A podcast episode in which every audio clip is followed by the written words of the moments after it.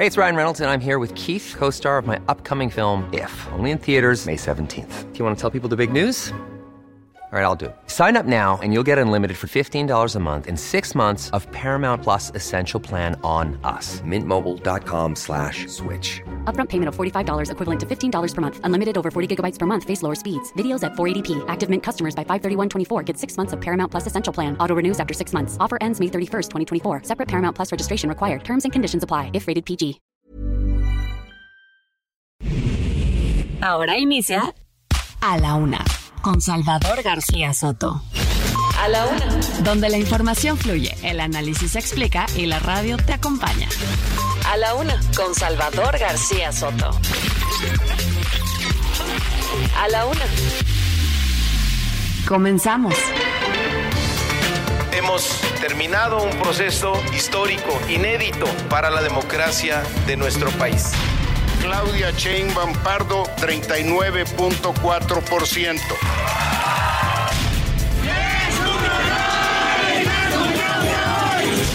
Lo que siempre dijimos no iban a cumplir, se la hicieron a Marcelo. Marcelo, aguanta, el pueblo se levanta. Claudia sería la elegida por el dedo presidencial para ser el próximo año la candidata del PG tienen todo el legítimo derecho de decir no me quiero contar con esta chusma y quiero ser una opción distinta a lo que está actualmente gobernando el país. Yo apoyo a Claudia Sheinbaum.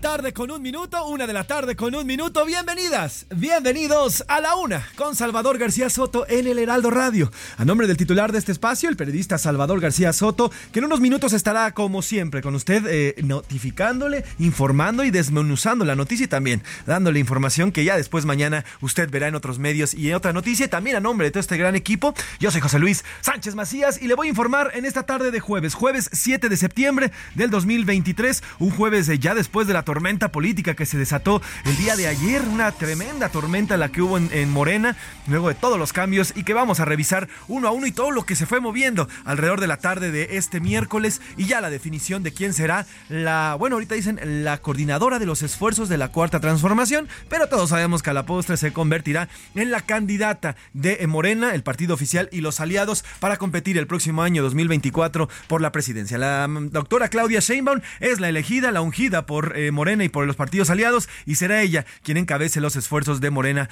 y también eh, los eh, aquellos partidos que están con el partido oficial. Además, bueno, le vamos a contar muchísimas cosas que tenemos para este jueves. Tenemos mucho que informarle, mucho que contarle después de estas 24 horas que nos dejamos de escuchar. Hay 24 grados centígrados aquí en la capital. Se prevén fuertes lluvias por la tarde, así que bueno, pues a sacar el paraguas. Esta, este huracán Jova o Jovita, como ayer también le decía de cariño Salvador, bueno, pues está cobrando ya fuerza. Está como huracán 2 todavía pegando en en, toda la costa prácticamente del Pacífico, siendo Sinaloa el estado más afectado. Así que bueno, pues este mismo eh, fenómeno meteorológico está afectando también el centro de nuestro país y bueno, pues las lluvias van a caer bastante fuertes en esta tarde. 75% probabilidad de lluvia, ya le decía, cerca de las 4 o 5 de la tarde aquí en la Ciudad de México y vamos a tener una mínima de 14 grados. La música, la música se la vamos a dedicar el día de hoy a las y los candidatos. Hasta ahora, los candidatos rumbo a la presidencia del 2024 y las pre, pre, pre, pre, pre campañas que ya, bueno, en este pues modo sui generis que hemos vivido, este pre, pre,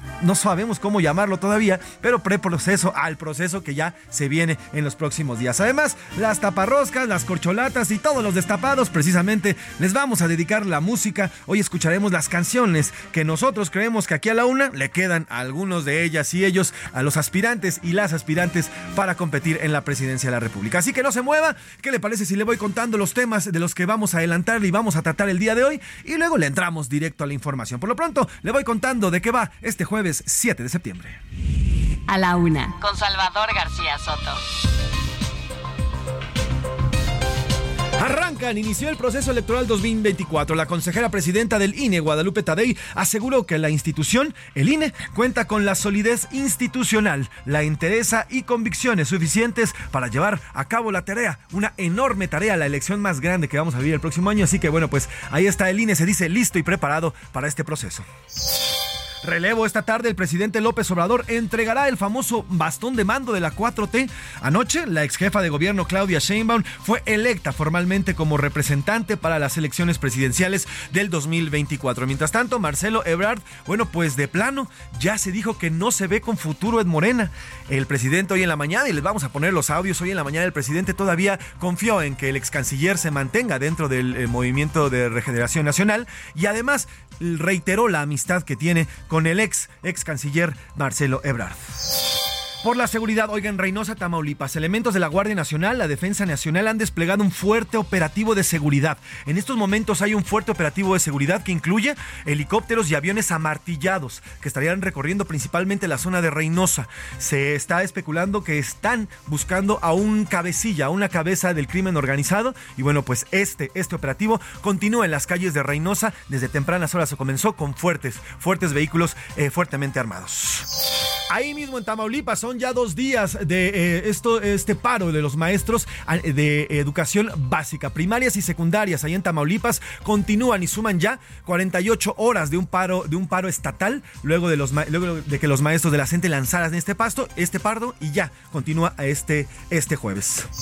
Y en los deportes, kickoff inicia la temporada 2023 de la NFL, primera en 20 años sin Tom Brady. Mire, desde, 19, desde los años 90, Tom Brady comenzó con su carrera en el fútbol americano y esta va a ser la primera temporada en la que no va a participar el gran, el gran Tom Brady. Los actuales campeones, los jefes de Kansas City ante Leones de Detroit. Además, hay fecha FIFA. El señor Oscar Mota nos va a platicar todos los, eh, todos los temas deportivos.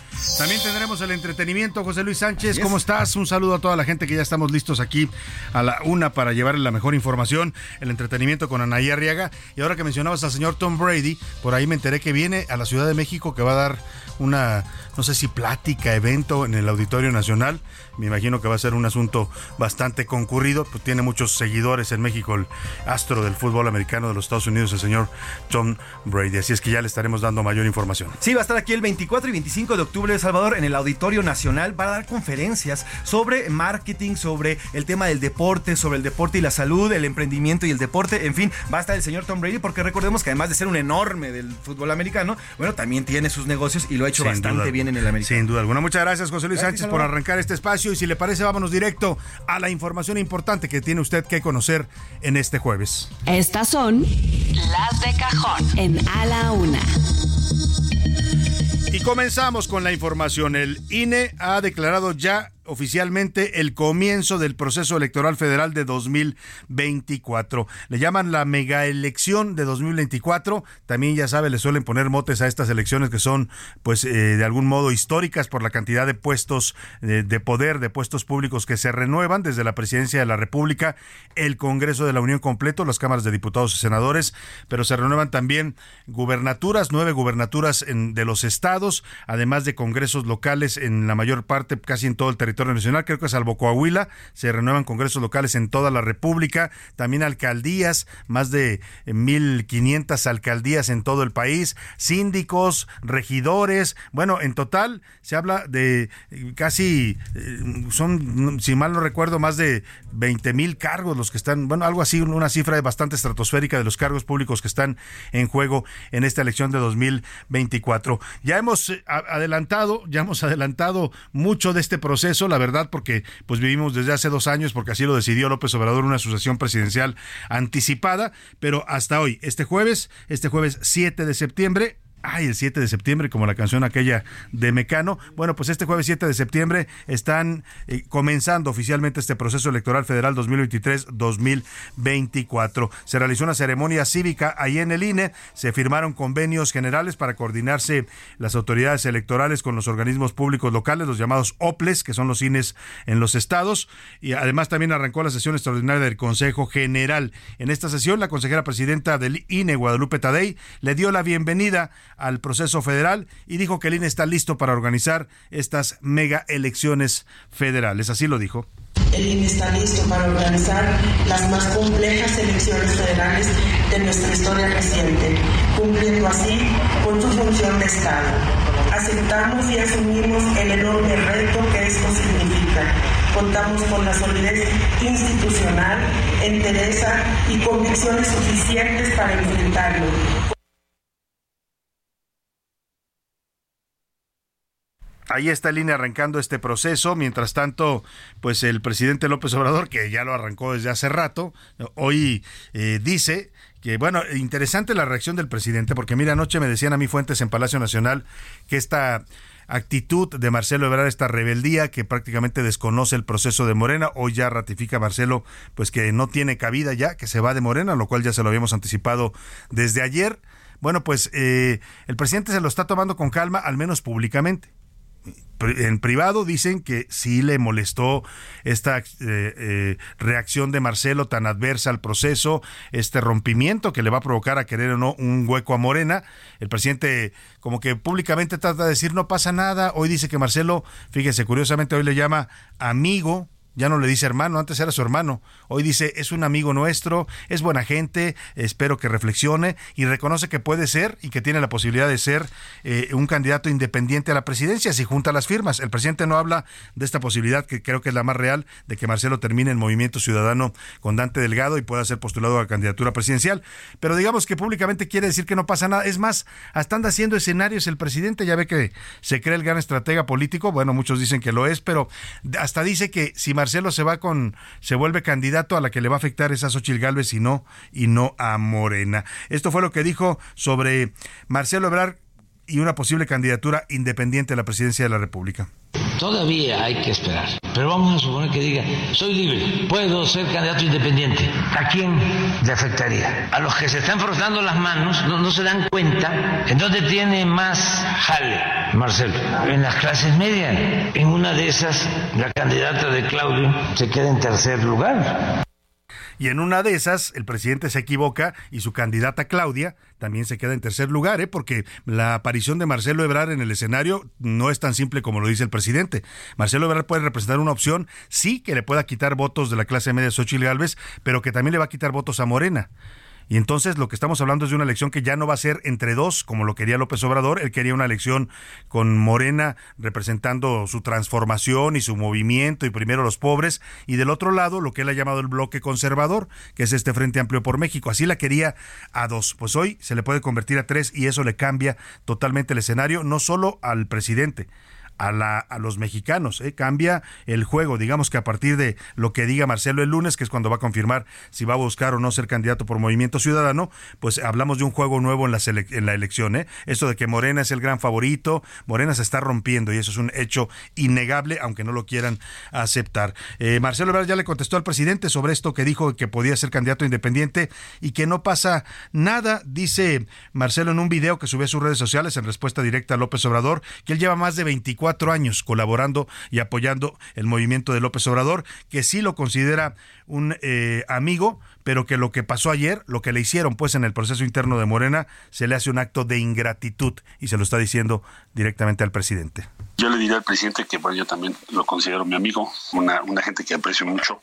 Hemos estado juntos en las buenas y las malas más de 23, 24 años. Y como tú comprenderás, somos muy cercanos. Yo no creo que el presidente López Obrador haya ordenado que ayer se tomaran las decisiones como se tomaron. Ayer la dirigencia morena decidió usar la fuerza contra nuestra representación. Se nos hizo una ingratitud muy grande y un exceso y un abuso totalmente inmerecido.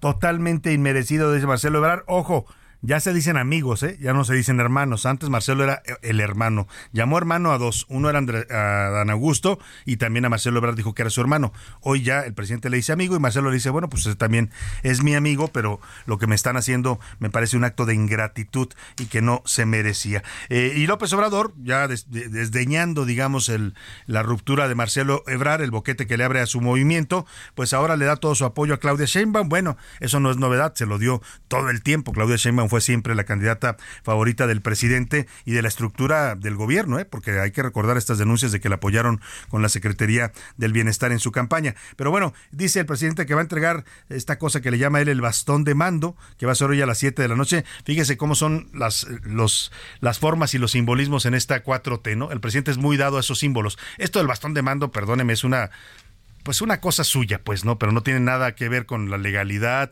con la democracia, con, vaya, no existe esa cosa del bastón de mando, es algo que él se inventó en su cabeza y se lo va a entregar simbólicamente a Claudia Sheinbaum. Mandaron traer a todos los gobernadores de sus estados, a todos, ¿eh? Los gobernadores morenistas 22 están convocados hoy a las 4 de la tarde en Palacio Nacional. El presidente tendrá una, una reunión privada con ellos y después, esto se lo estoy dando como información exclusiva, después a las 7, pues será este evento que él ha llamado el bastón de mando. Así le dio su apoyo, o le reiteró, más bien le ratificó, le confirmó, como diría Adela Micha, eh, su apoyo el presidente a Claudia Sheinbaum. Yo apoyo a Claudia Sheinbaum. Hoy ya dejo de ser el dirigente del movimiento de la transformación en México y voy a entregar el bastón de mando a Claudia Sheinbaum por la tarde noche no sé cómo sea el bastón de mando, pero imagino que es un bastoncito así como esos que entregan los indígenas en sus ceremonias, las comunidades de los pueblos originarios. Ellos son los creadores de esta idea del bastón de mando y de ahí lo está tomando el presidente. Bueno, pues inventos que se hace López Obrador en su fantasía, digamos, política, ¿no? En su movimiento político. La ahora coordinadora nacional de la defensa de la transformación, como ya se denomina a Claudia Sheinbaum en este momento, dijo que este jueves se va a reunir eh, con sus colaboradores y con el partido, con la estructura del partido. Ayer en el evento que tuve la oportunidad de estar allá adentro, en el evento de, Morena, donde dan a conocer las encuestas, eh, Claudia Sheinbaum convoca una reunión, dice que como hoy empieza el proceso no hay tiempo que perder y les dice a los aspirantes que los invita a una reunión hoy. Yo no sé si vayan a asistir o no, porque ayer, no se crea, había caras largas en, el, en este escenario que montaron para dar a conocer el resultado. Claudia Sheinbaum estaba muy feliz y muy sonriente, pero me, tocó ver una Dan Augusto con una, una, un gesto muy adusto, aunque todos al final le dieron el reconocimiento a Sheinbaum, le reconocieron el triunfo, le levantaron la mano, pero la comunicación no verbal, usted sabe que también dice mucho de los seres humanos y ahí era inevitable ver a una Dan Augusto con cara de molestia, de derrota, pues, porque a ver, apostó mucho. La campaña con mucho más, más vistosa, incluso yo creo que llegó a superar a Claudia Sheinbaum con muchos recursos, con recorridos por todo el país, con eventos llenos, fue de Dan Augusto y se fue al cuarto lugar. Oiga, le ganó Fernández Noroña, que hizo una campaña con tres pesos. ¿No? Ve usted el contraste. Eso creo que no le debe haber gustado mucho a Dan Augusto. Lo mandaron al cuarto lugar. Y Ricardo Monreal era el otro que tenía una cara de, pues, de, de, preocupación, ¿no? Con los brazos cruzados todo el tiempo estaba tocando la barbilla, escuchando los discursos de Mario Delgado, de Alfonso Durazo, que hablaban de unidad, de que el partido estaba unido, de que salía fortalecido de este proceso. Y cuando habló Monreal, fue el único que mencionó a Marcelo Ebrard. Marcelo era el gran ausente, pero apareció en el discurso de Monreal. Dijo textual Monreal, no seamos soberbios, necesitamos a todos, necesitamos a Marcelo Ebrar. En esta unidad tenemos que caber todos, ¿no?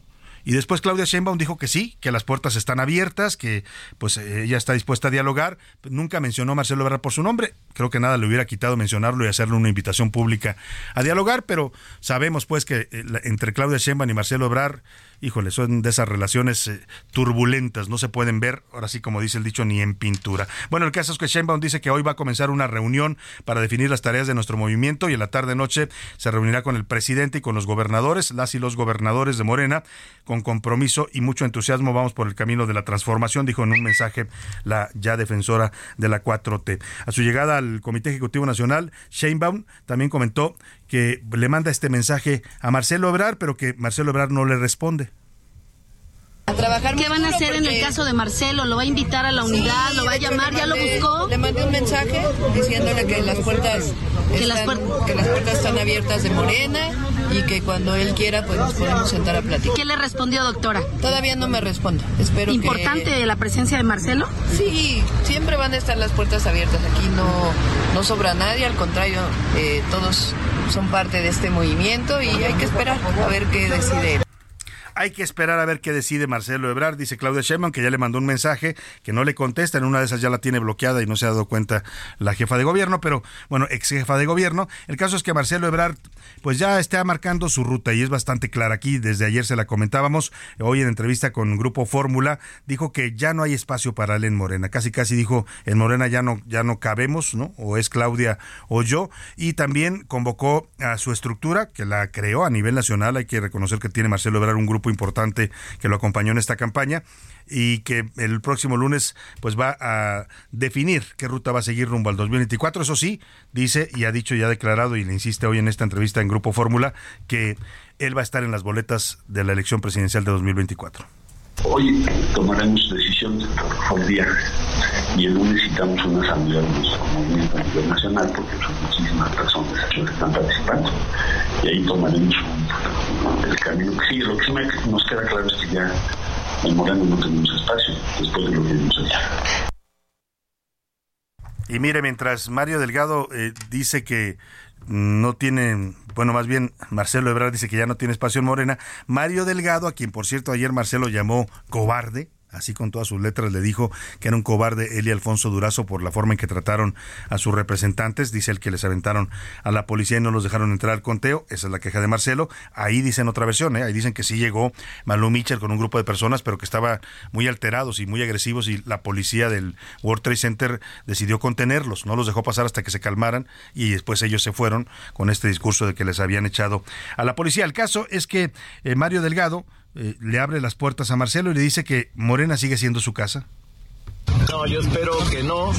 Marcelo es eh, clave en nuestro movimiento de transformación, ha sido un protagonista en estos últimos años, entonces eh, él está comprometido con lo que está pasando en el país, él es consciente de que estamos en un proceso histórico, Morena es la casa de Marcelo y espero que él así lo valore pues dice que es la casa de Marcelo, pero pues Marcelo dice que ya no cabe en esa casa. Y hoy todos quieren a Marcelo. Malito Moreno ya le abrió también las puertas del PRI. Le dijo que bienvenido, si quiere, lo aceptan en el frente, pero que la candidata del frente se llama Xochil Gálvez. Yo creo que les va a dar duro, yo creo que los va a dividir como están y obviamente todo aquel que no simpatice con este gobierno, todo aquel que quiera aportar, pues siempre serán bienvenidos a la participación política en el Frente Amplio por México. La responsable para construir el Frente Amplio por México es Xochitl Gálvez con el apoyo de los partidos que integramos el Frente, PAN y PRD y obviamente de la mayoría amplia de la sociedad civil. Bueno, pues ahí están las invitaciones a Marcelo Ebrard. Yo creo que la, más importante y la que sí está esperando Marcelo Ebrard, que yo creo que ya la tiene, es la invitación de Dante Delgado para ser candidato presidencial de MC. Ya escucharemos noticias el lunes de este tema. Por lo pronto yo le confirmo que sí, ha habido pláticas, ya varias pláticas entre Dante Delgado y Marcelo. Antes incluso de la ruptura de ayer ya habían estado conversando y parece todo parece un hecho de que se va a concretar esta candidatura presidencial de Ebrard. Y hablando de candidaturas, pues como ya se definieron las corcholatas, por ahí me decía un amigo ayer que corcholata, Marcelo Ebrard, más que corcholata resultó tapón de sida de estos que salen volando, ¿no? Así salió literalmente de Morena exactamente. Bueno, pues ahora está por definirse y empiezan a moverse las aguas de la Ciudad de México. Eh, hay elecciones, como usted sabe, también en 2024 para elegir a un nuevo jefe o jefa de gobierno y ya empezaron a apuntarse. Aquí hemos platicado ya con algunos de, distintos partidos y hoy Clara Brugada, que es la actual alcaldesa de Iztapalapa, eh, una mujer con una carrera fuerte dentro de la izquierda, pues anunció que va a solicitar licencia para separarse de su cargo porque quiere ser candidata de Morena al gobierno de la Ciudad de México. He decidido presentar solicitud de licencia al Congreso de la Ciudad de México para separarme de mi cargo de alcaldesa de Iztapalapa a partir del próximo 15 de septiembre. He decidido solicitar licencia de mi cargo para dedicarme de tiempo completo a fortalecer y revitalizar el movimiento. Un gran movimiento ciudadano que promueva y defienda la transformación de la Ciudad de México. Ahí está Clara Brugada haciendo su anuncio de que se va a lanzar pues en busca de esta candidatura. Yo creo que es una de las aspirantes fuertes, si no si me apura la más fuerte en este momento de Morena porque pues Omar García Carfus, que también ya había levantado la mano y que es el favorito en las encuestas, todo el mundo lo dice, pues no tiene la bendición de López Obrador, no lo quiere mucho López Obrador, entonces lo más probable es que García Harfuch se vaya con Claudia Sheinbaum a la campaña presidencial, tiene un pacto con ella eh, personal y político. Oye, vamos hasta el norte a Reynosa, Tamaulipas, porque amaneció movida la ciudad de Reynosa, hay un operativo de la Guardia Nacional y del Ejército junto con la Guardia Estatal, más de 50 unidades están patrullando las avenidas de, de Reynosa y tres helicópteros artillados también desde el aire. Vamos contigo, Carlos Juárez, te saludo allá en Reynosa, Tamaulipas. Cuéntame qué está pasando. Buenas tardes.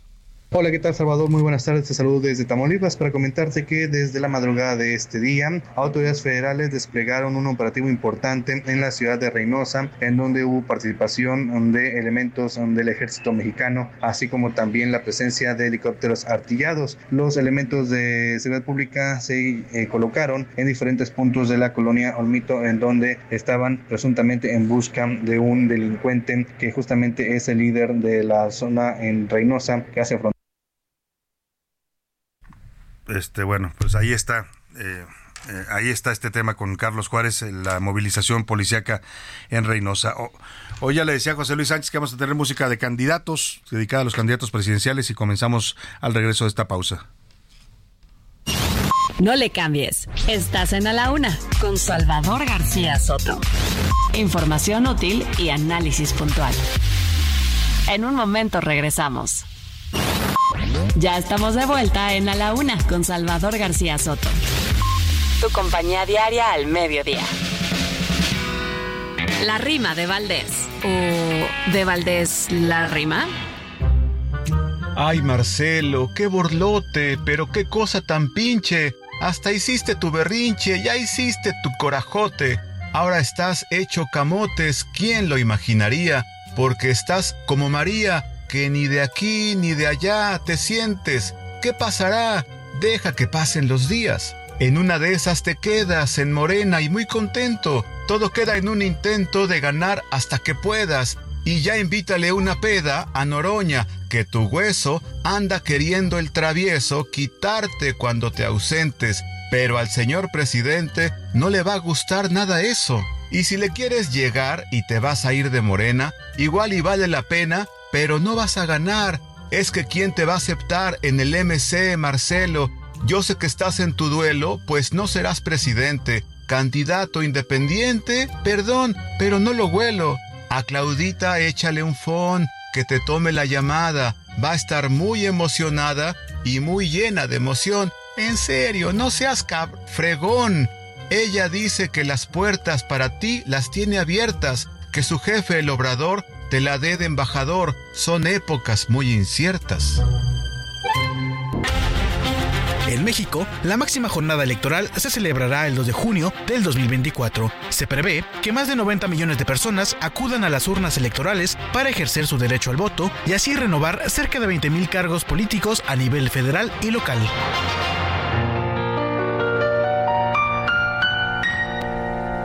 Tú me hiciste sentir que no valía y mis lágrimas cayeron a tus pies.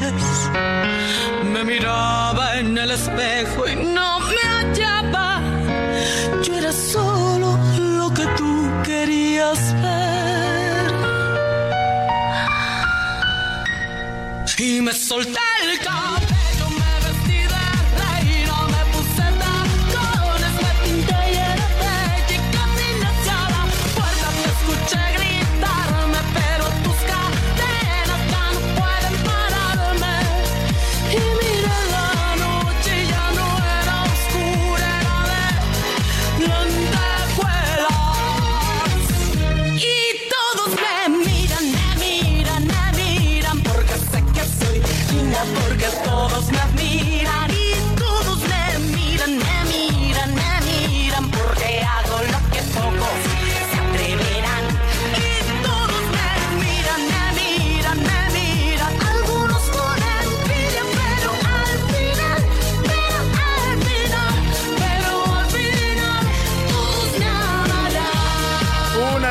Con 33 minutos. Estamos regresando de la pausa con este gran ritmo de Gloria Trevi y todos me miran. Le dijimos que hoy la música se la vamos a dedicar a los candidatos, a los candidatos a la presidencia que ya están definidos, por lo menos dos de ellas, ¿no? Histórico que sean dos mujeres en México, por primera vez en la historia se van a enfrentar en una elección presidencial y no sabemos si va a llegar el tercero en discordia, que el lunes dará a conocer Marcelo Ebrard. Por lo pronto esta se la vamos a dedicar a Xochil Galvez, porque dice que todos la miran y algunos con mucha envidia. Y sí, la miran desde Palacio Nacional con mucha envidia. Esta es para Xochil Galvez y le vamos a dedicar a cada uno de ellos, los personajes de la Asociación Presidencial, una canción. Por lo pronto, póngase a bailar con este ritmazo de Gloria Trevi.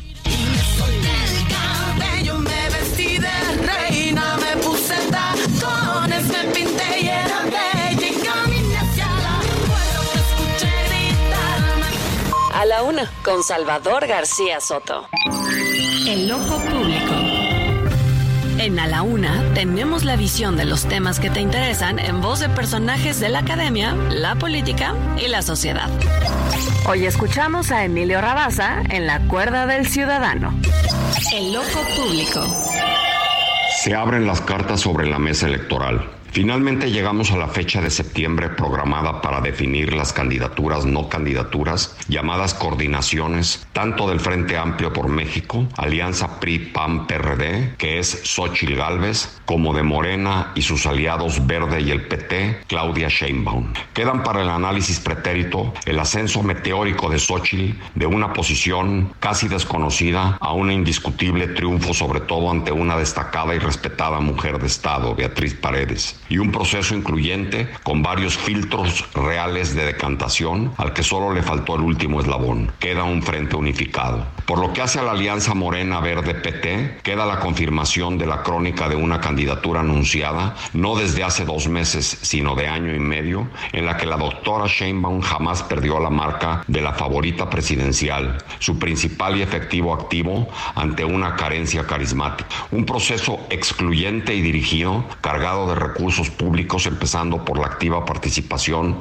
del presidente Andrés Manuel López Obrador en las mañaneras y los evidentes embardas y acarreos, a pesar de lo cual no lograron llevarlo a buen puerto con la fractura de Marcelo Ebrard a unas horas del conteo y resultados. Queda Morena desunida y fracturada. Queda también lo que he llamado la extracción prometeica de la sociedad civil a los partidos para participar en el futuro de manera más cierta y organizada en la selección de su principal candidatura a la silla presidencial y no solo en el proceso constitucional, esto es, en unas primarias ordenadas y limpias con todo tipo de candados para evitar la intervención presidencial y con ello el piso disparejo.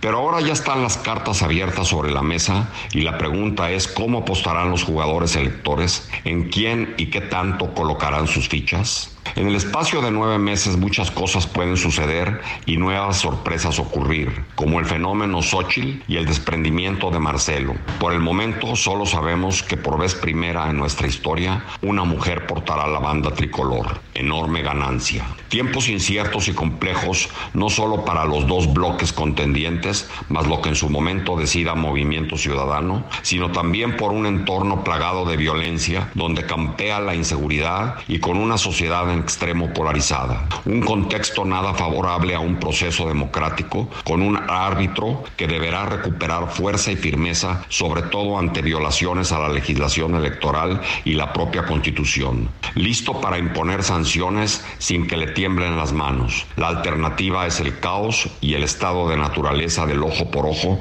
donde prevalece no el mérito, la virtud y el derecho, sino el fraude y la fuerza. México merece tener en el 2024 una elección ejemplar en la que únicamente prevalezca la voluntad popular y solo ella. Evitemos pues caer en la peor gesta tan solo para saciar el hambre y sed de poder. Le saluda con el afecto de siempre Emilio Rabaza Gamboa, docente investigador de la UNAM. A la una, con Salvador García Soto. Una de la tarde con 37 minutos. Y bueno, ahí está la opinión del doctor Emilio Rabaza en su cuerda del ciudadano. Interesante la reflexión se hace con, que hace sobre los, las próximas elecciones. Sí, muchos procesos, muchos candidatos, ¿no? Muchos eh, eh, gastos eh, millonarios que hemos visto los mexicanos, pero pocos están tomando en cuenta el contexto en el que vamos a llegar a esta elección. Un, un año bastante complicado pues con temas de violencia en el país, el narcotráfico que ya se mete también a las elecciones, ¿eh? Ya opera y, y, manipula los eh, días electorales, las votaciones para influir en los resultados, en fin, de todo eso reflexiona el doctor Rabasa. Vamos rápidamente a las preguntas, si le parece, se las planteo de una vez, porque ayer en tanta ajetreo que tuvimos, tantas entrevistas aquí en la cabina con Sergio Mayer, eh, esta plática, hombre, que tan sentida con el diputado Juan Pablo Adame, eh, perdóname, el senador Juan Pablo Adame, que ayer estuvo hablando en la tribuna del Senado. Más adelante le voy a poner parte de su mensaje. Es un mensaje bastante emotivo sobre la lucha que está librando él por su vida y contra el cáncer. Ayer presentó esta iniciativa en el día que lo dejaron ser senador para pues apoyar mayores recursos a los programas de enfermos con cáncer en México. Vámonos, si le parece, a la opinión de hoy para hacerle las preguntas del día. En A la Una te escuchamos. Tú haces este programa. Esta es la opinión de hoy.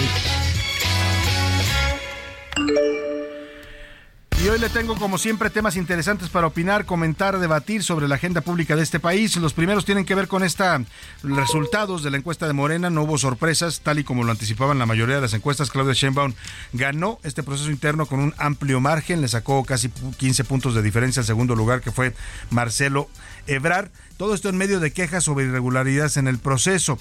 El ex canciller no se presentó ayer al evento, prácticamente anunció su ruptura ya con eh, Morena. Yo le quiero preguntar a usted qué opina de esta reacción que está tomando Marcelo Ebrar de romper con Morena porque no estuvo de acuerdo en la forma en que se llevó a cabo este proceso interno y esta encuesta. Le doy tres opciones para que me conteste. Está bien, le hicieron trampa y es una lucha justa la de Ebrar por buscar la presidencia.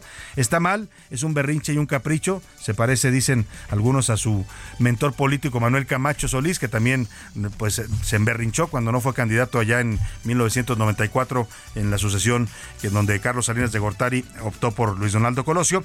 Y la tercera opción, fue es una jugada política de Ebrar siempre estuvo eh, pues buscando la manera de romper con Morena. El segundo tema el segundo la segunda pregunta que le hago y que le pongo sobre la mesa es este sobre el Senado de la República. Ayer la senadora Indira Kempis eh, de MC Emilio Álvarez y Casa del partido del Grupo Plural y el regidor de San Pedro Garza García Nuevo León Javier González Alcántara que es independiente presentaron una reforma constitucional para que haya una segunda vuelta electoral en México. Es decir que las elecciones en México no se ganen solo en una vuelta con mayoría de votos, sino que se haga una primera vuelta, como ya ocurre en muchos países, como eh, en varias democracias del mundo existe esta figura de la primera vuelta, si el que solo pasan a la final los dos eh, primeros lugares, pues y se eliminan a todos los demás candidatos que no obtuvieron suficiente votación. Le doy tres opciones para que me conteste si usted cree que en México llegó el momento de poner la segunda vuelta a nuestras elecciones presidenciales. Sí, evitaríamos impugnaciones y falta de mayorías contundentes en el gobierno. No,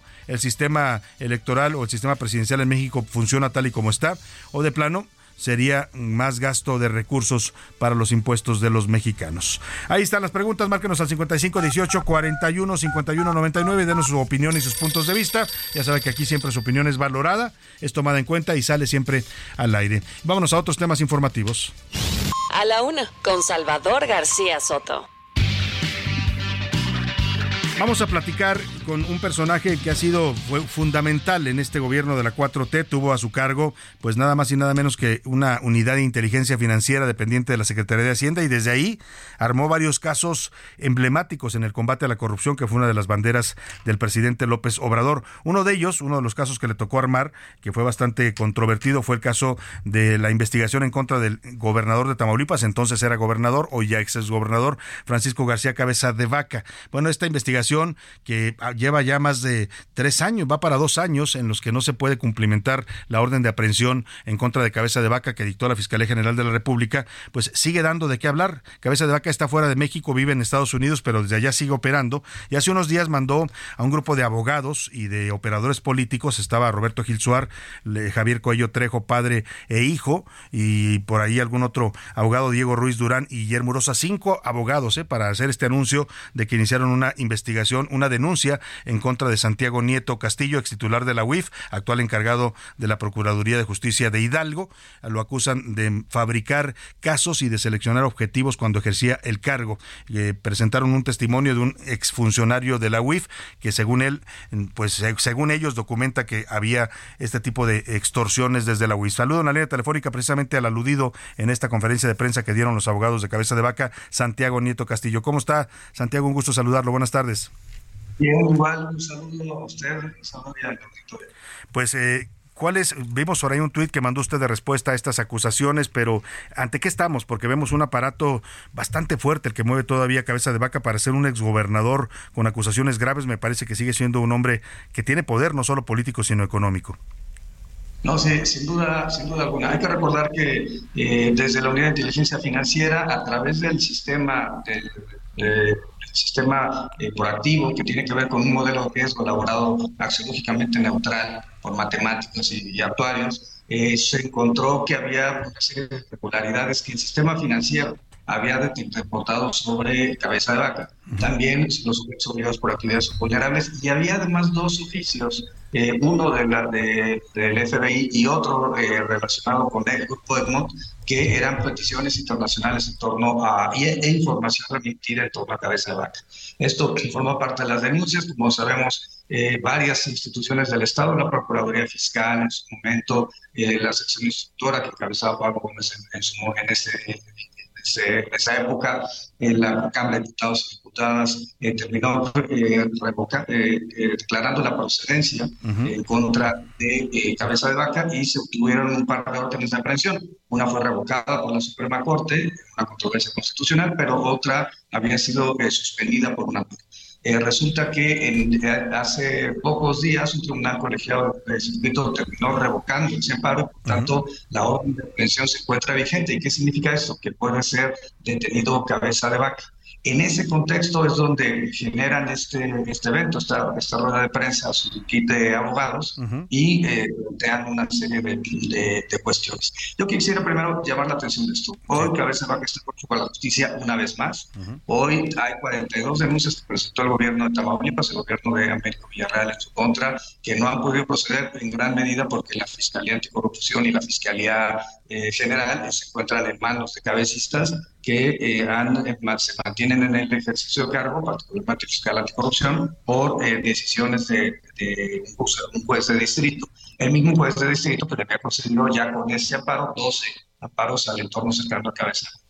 Segundo, segundo punto, hay una serie de acusaciones absolutamente falsas. Vamos a presentar una demanda de daño moral en contra de cabeza de vaca y uh -huh. personas se estuvieron, eh, que han estado planteando estos temas. Primero, porque no hay tal fabricación de, de, pruebas. Inclusive yo diría, hay una decisión ya del juzgado séptimo distrito de Reynosa, de un, una jurisprudencia del pleno del circuito, que ha planteado la validez jurídica del oficio de, de, de del FBI uh -huh. y además el hecho de que debe ser considerado con valor probatorio pleno por ser una, un documento emanado de una autoridad en cumplimiento de sus facultades. Uh -huh. Dos, eh, es absolutamente falso eh, lo, el planteamiento de que el presidente López Obrador hubiera eh, iniciado una, un ataque contra la cabeza de vaca. Al contrario, cabeza de vaca era el que se pasó generando actos en contra del, del gobierno federal, eh, generó la Alianza Federalista, por ejemplo, uh -huh. atacó a la secretaria de Gobernación,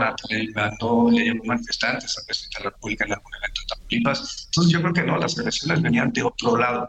Y, eh, y por otro lado, en tercera de término, eh, hay un caso, dos casos que me quisiera recordar. Hablan de que mi esposa gastó un millón de, de dólares uh -huh. en la boda, eso es absolutamente falso. Hablan de que viajó en jet privado, absolutamente falso.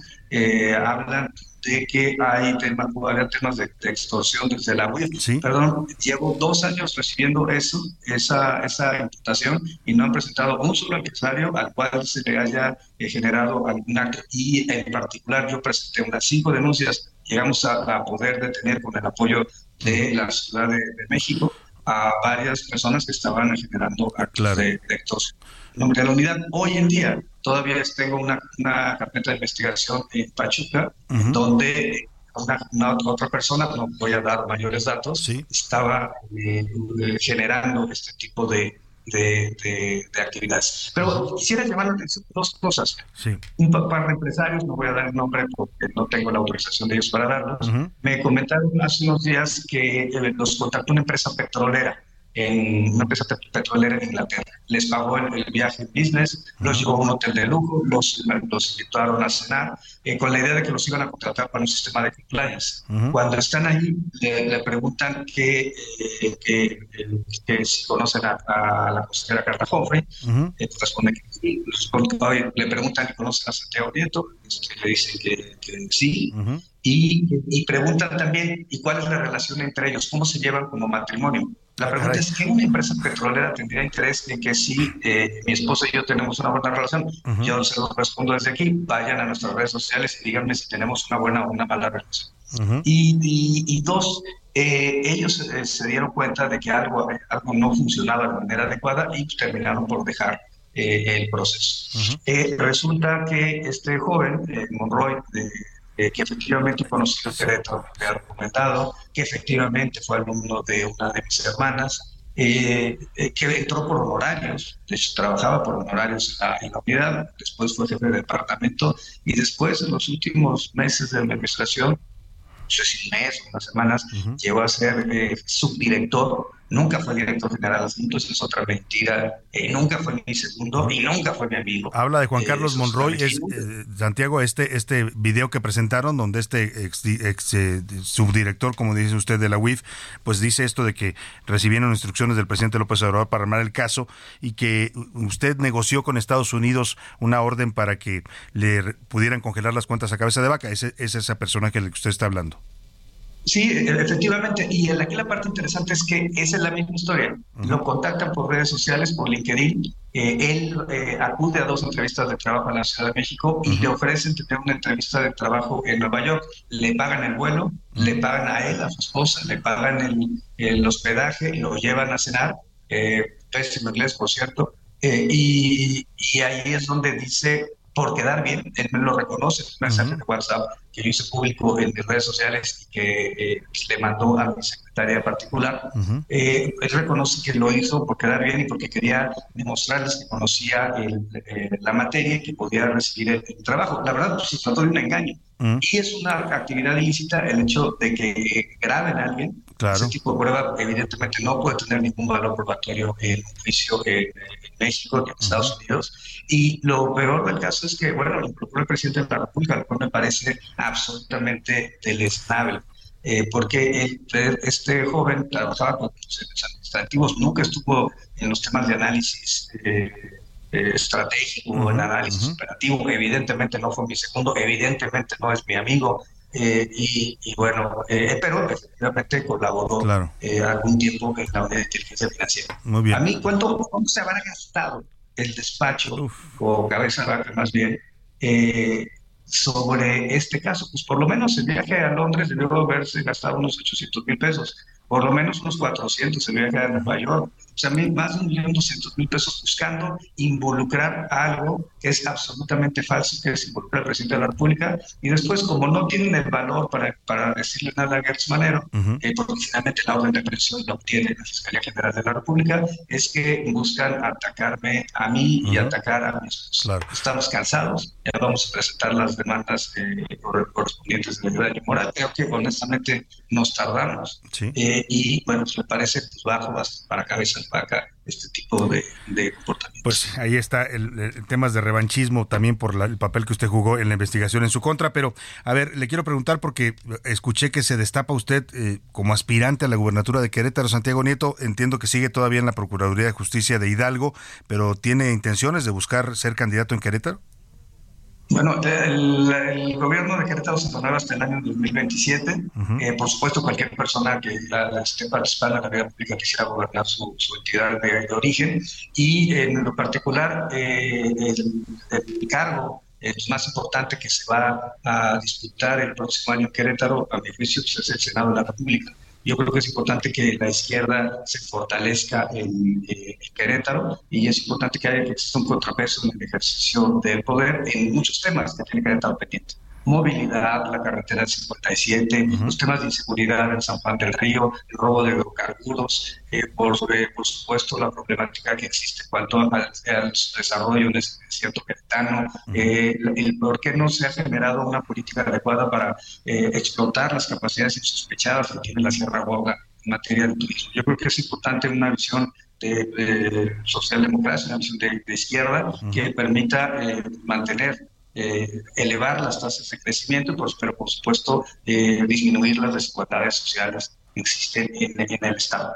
Eh, yo he sido partidario en una política de este, de este tipo y creo que es, es un tema legítimo el poder este, aspirar a participar en una contienda político electoral por un partido en el que se simpatiza pues vamos a estar atentos. Falta, como dice usted, tiempo todavía para la sucesión en Querétaro, pero bueno, interesante que usted esté desde ahora ya eh, haciendo públicas sus aspiraciones y estaremos atentos a estas demandas por daño moral que dice va a interponer en contra de Francisco García Cabeza de Vaca y sus abogados por estas acusaciones que le hicieron públicamente. Vamos a estar muy atentos y le agradezco mucho, como siempre, la confianza en este espacio, doctor.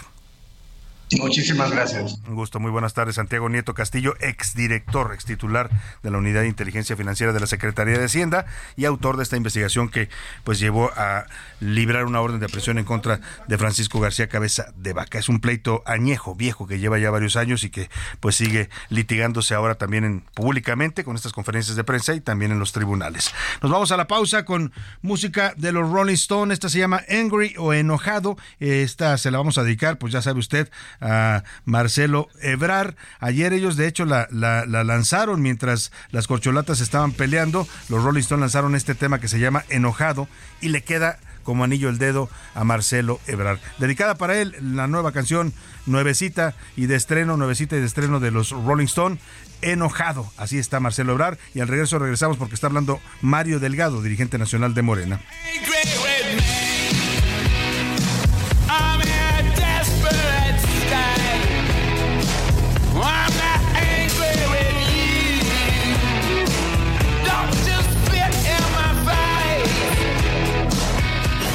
No le cambies. Estás en A la Una con Salvador García Soto. Información útil y análisis puntual. En un momento regresamos. Ya inicia la segunda hora de A la Una con Salvador García Soto. A la Una. Donde la información fluye, el análisis explica y la radio te acompaña. A la Una con Salvador García Soto. A la Una Comenzamos.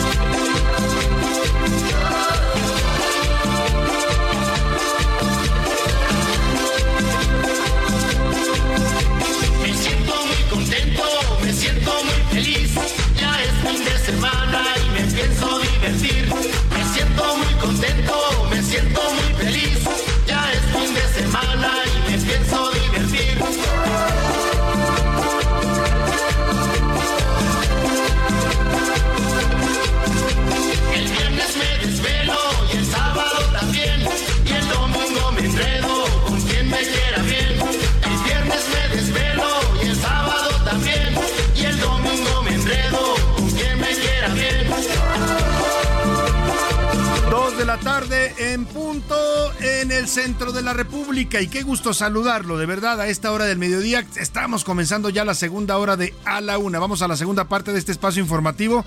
Todavía nos queda mucha información, muchos temas informativos, noticias, historias, entrevistas que le vamos a estar comentando en esta segunda parte, así es que le doy la bienvenida. Si usted recién nos sintoniza, si nos agarró por ahí en el cuadrante de su radio, esto es A la Una, yo soy Salvador García Soto y estamos transmitiendo en vivo y en directo para usted desde los estudios del Heraldo Radio, aquí en Avenida de los Insurgentes Sur 1271, por los rumbos de la Colonia del Valle, en la Ciudad de México. A la gente que ya nos escucha desde la una de la tarde, gracias, gracias de verdad y de corazón por preferir esta opción informativa. Vamos a seguir acompañando en este momento de su día, donde quiera que se encuentre usted y cualquier actividad que esté realizando. Le mandamos un afectuoso saludo. Igual a la gente que nos sintoniza en toda la República Mexicana también les mandamos saludos y allá en el territorio de la Unión Americana, las ciudades a donde llega el Heraldo Radio. Estamos regresando con esta canción que se llama Feliz, Feliz, para cuando uno anda muy contento, ¿no? No son muchos los momentos, pero cuando llegan hay que disfrutarlos. Y ayer fue uno de estos momentos para Claudia Sheinbaum Pardo, la doctora que pues ganó la encuesta de Morena, estaba feliz, feliz, feliz. Así se veía ayer en este escenario que le contaba, radiante, con una sonrisa, iba en un vestido, enfundada en un vestido mm, eh, muy elegante, vestido pegadito eh, eh, en color guinda brillante, la verdad es que se, se vistió para la ocasión sin duda alguna, dio su primer discurso ya como coordinadora de la 4T, ah, convocó a los militantes de Morena a seguir trabajando por lo que ella llama la transformación de México, en fin, que Claudia Sheinbaum anda feliz, feliz, hoy estamos con música para los candidatos presidenciales y esta le tocó a la nueva coordinadora que a ratito le van a entregar su bastoncito de mando, no sé si le van a entregar el bastón, no sé si le entreguen el mando.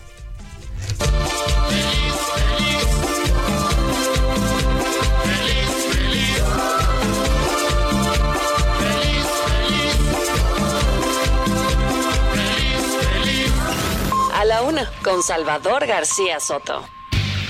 Oiga, y justo vamos en este momento a escuchar a Claudia Sheinbaum y a Mario Delgado. Están dando una, una conferencia de prensa conjunta en la sede nacional de Morena. Claudia Sheinbaum, Sheinbaum ha llegado hasta este lugar pues para tener una reunión, dijo ella, con la estructura del partido y comenzar ya, desde ahora que empieza el proceso electoral del 2024, a trabajar en lo que va a ser su futura campaña presidencial. Está Claudia Sheinbaum con un traje sastre, una blusa de cuello alto blanca y Mario Delgado está hablando en este momento. Ella ha ratificado en este encuentro, en esta conferencia en Morena, que va a las, buscar a Marcelo Ebrard. Escuchemos lo que dice Mario Delgado, el dirigente nacional de Morena. militantes, simpatizantes que apoyaron de manera legítima a Marcelo Ebrard y a los demás aspirantes a que ya sigamos impulsando al movimiento, a Morena. Así es eh, Morena. Morena es plural, Morena es eh, diverso, por eso somos el partido que tiene la más alta preferencia en el país. No hay pensamiento único. Nuestra gran fortaleza es la pluralidad. Esa es la riqueza de opiniones, es lo que fortalece siempre a nuestro movimiento. Nuestra siguiente pregunta sería de Néstor Jiménez de la jornada, por favor. Eh, ¿Qué tal? Buenas tardes, quedé hasta atrás, estoy, estoy por acá. Eh, doctora, preguntarle, eh, ¿hay algún ofrecimiento que le haga de manera directa a Marcelo Ebrard en todo pues este tema, en todas estas eh, quejas que le ha hecho? ¿Cuál es la oferta que se le hace de manera directa a él? ¿Y cuál es la magnitud de el tamaño del grupo que, que lo sigue, los simpatizantes dentro de Morena? ¿Qué tanto podría afectar que este grupo pues pudiera salir del partido? Sí, a ver, nosotros firmamos un acuerdo cuando inició todo el proceso, de hecho lo dijo el presidente en la mañanera del día de hoy. En ese acuerdo está muy claro que pueden ser parte del gabinete, que pueden ser parte de la coordinación del Senado o de la coordinación de los diputados, y eso está abierto, está ahí, lo firmamos todos, pero siempre hay que platicar. Eh, yo envié un mensaje a él eh, en la mañana por el teléfono, eh, creo que siempre tenemos que tender la mano y no hay que hablar de división en este momento. Estamos en un proceso y hay que hablar siempre de unidad. Y nuestro movimiento así se hizo en el 2018 y vamos a entrar a un proceso similar de una convocatoria muy, muy amplia a todos los sectores de la sociedad. Así se hizo cuando surgió Morena en el 2012. Se abrió Morena a todos los sectores de la sociedad, a trabajadores, trabajadoras, trabajadoras independientes, comerciantes, empresarios, empresarias, clases medias, todas las clases sociales, todas las religiones, libres pensadores. Esta es una gran convocatoria porque el movimiento de transformación, su base esencial, sus principios es erradicar la corrupción y seguir construyendo un México más igualitario. Pues ahí está lo que dice Claudia Sheinbaum, está hablando en estos momentos en la sede nacional de Morena, junto con el dirigente de su partido, Mario Delgado y ha hecho este ofrecimiento a Marcelo Ebrard. Reitera que ya lo buscó, le mandó un mensaje que evidentemente no le ha respondido, pero pues ella dice, ahí están los cargos que se acordaron repartir, ¿no? Que son la coordinación del Senado, la coordinación de Morena en la Cámara de Diputados o algún puesto en el gabinete. Francamente, a estas alturas veremos qué le contesta y si es que le contesta Marcelo Ebrard. Ya le contestó en la mañana al presidente, pero a Sheinbaum no le ha dado una respuesta a estos ofrecimientos. Me temo, me temo que no va a aceptar Marcelo Ebrard ningún tipo de diálogo ya. Y me llama la atención esta, esta es como es curioso cómo está actuando Morena, ¿no? Desde ayer se vieron estilos muy parecidos a lo que era el viejo PRI. ¿No? Yo estuve, le decía que estuve ahí presente en el evento donde nombran a Claudia eh, ganadora y coordinadora de la 4T, y haga de cuenta usted que tenía, yo cuando salí sentí que estaba en la era priista, que había regresado al pleitoceno priista, porque había cantidades de gente ahí gritando, coreando a Sheinbaum, querían verla, querían apoyarla, este, y le están preguntando en este momento justo del bastón de mando, este que le va a entregar hoy por la tarde el presidente, veamos qué dice Claudia Sheinbaum. El bastón de mando en cuanto a actividades para el partido, ¿para usted qué significa? Más allá del partido, nosotros somos un movimiento de transformación. Para mí, pues imagínense, es un privilegio, un honor, una no solo responsabilidad, sino recibir de nuestro dirigente, el presidente Andrés Manuel López Obrador, que ha sido el dirigente de este movimiento durante tantos años, recibir ese bastón de mando, pues es eh, un orgullo, un privilegio de además vamos a estar a la altura de las circunstancias porque siempre vamos a llamar a la unidad y a construir no solamente el movimiento, sino el triunfo de lo que viene hacia adelante. Entonces Bueno, pues va a ahí ser está la una- jefa de gobierno. Ya me gustaría empezar a oírla hablar más de las problemáticas del país, ¿no? De, de cosas concretas, porque habla mucho del movimiento, de la transformación, de la unidad. Pero vaya, el país que le va a dejar López Obrador junto con el bastón de mando es un país bastante complicado, ¿no? Con graves problemas de seguridad, de salud pública, ¿no? De, de- de una economía que no acaba de recuperarse después de la fuerte caída que sufrimos en, el, en la pandemia de COVID. En fin, pues ahí está la jefa de gobierno diciendo que va a ser un honor recibir este bastón de mando y le decía, eh, me llama la atención este discurso de minimizar las fracturas, que todo es unidad y que la unidad y vamos a trabajar por la unidad, pues la unidad, perdón, pero ya se le rompió, lo quieran reconocer o no con la salida de Marcelo Ebrard. Ahí está lo que está diciendo Claudio Sheinbaum en sus primeras apariciones públicas ya como coordinador de la 4T. Y precisamente vamos a platicar de esta encuesta que ayer dio a conocer Morena. Fueron en total cinco encuestas, la llamada encuesta madre que hizo el, la Comisión Nacional de Encuestas de el partido eh, y presentaron los resultados de las cinco encuestas. Las otras fueron de cinco, cuatro casas encuestadoras que fueron seleccionadas por cada uno de los aspirantes. Los porcentajes finales que definen ayer y que anuncian eh, por la tarde-noche ahí en el World Trade Center hablan de, en promedio, o sea, más o menos coinciden todas las casas encuestadoras con rangos, diferencias de algunos puntos, pero el promedio, por ejemplo, de Claudia Sheinbaum en las cinco casas encuestadoras fueron fue de 39.4%, el, el de Marcelo Ebrard de 25.8%, ahí están casi los 15 puntos de diferencia, de Adán Augusto López 11.2%, de Gerardo Fernández Noroña 10.6%, de Ricardo Monreal 5.9% y de Manuel Velasco 7.1%. Y aquí platicamos, usted recuerda eh, a- a- a esta semana con Francisco Abundes, director de parametría, y justo él nos daba eh, pues esta idea de que las encuestas no seguramente no variarían mucho de lo que ya se conocía, lo cual termina ocurriendo. Incluso Paco Abundis ha publicado los eh, números que traía su encuesta, su encuestadora, aunque no estaban ellos participando en el proceso, y básicamente pues coinciden. Ahora sí que le atinaste a todas, querido Paco Abundis. Te saludo nuevamente en la línea telefónica. ¿Cómo estás? ¿Cómo estás, Salvador? Un estar contigo. Pues Oye. sí, mira, como... Sí, dime. No, no, te escucho, te escucho. No, que como decíamos en, eh, pues en, en- no, en días pasados, eh, cuando tú mides al público en general, iba a ser difícil que hubiera mucha, mucha varianza o mucha diferencia entre una medición y otra. Eh, que básicamente cuando vemos diferencias de una medición a un resultado preelectoral, tiene que ver con los niveles de participación, quién sale a votar y quién no. Pero todas estas mediciones asumen que va a votar el 100% de la población. Entonces, con ese criterio es muy difícil que, que difieran en, en los valores. Aún así, como bien señalas, hubo diferencias, por ejemplo, entre quién era el tercer o cuarto Claro. lugar. Algunas mediciones traen a Fernández Noroña, otras traen a- al exsecretario de. Gobernación, exactamente.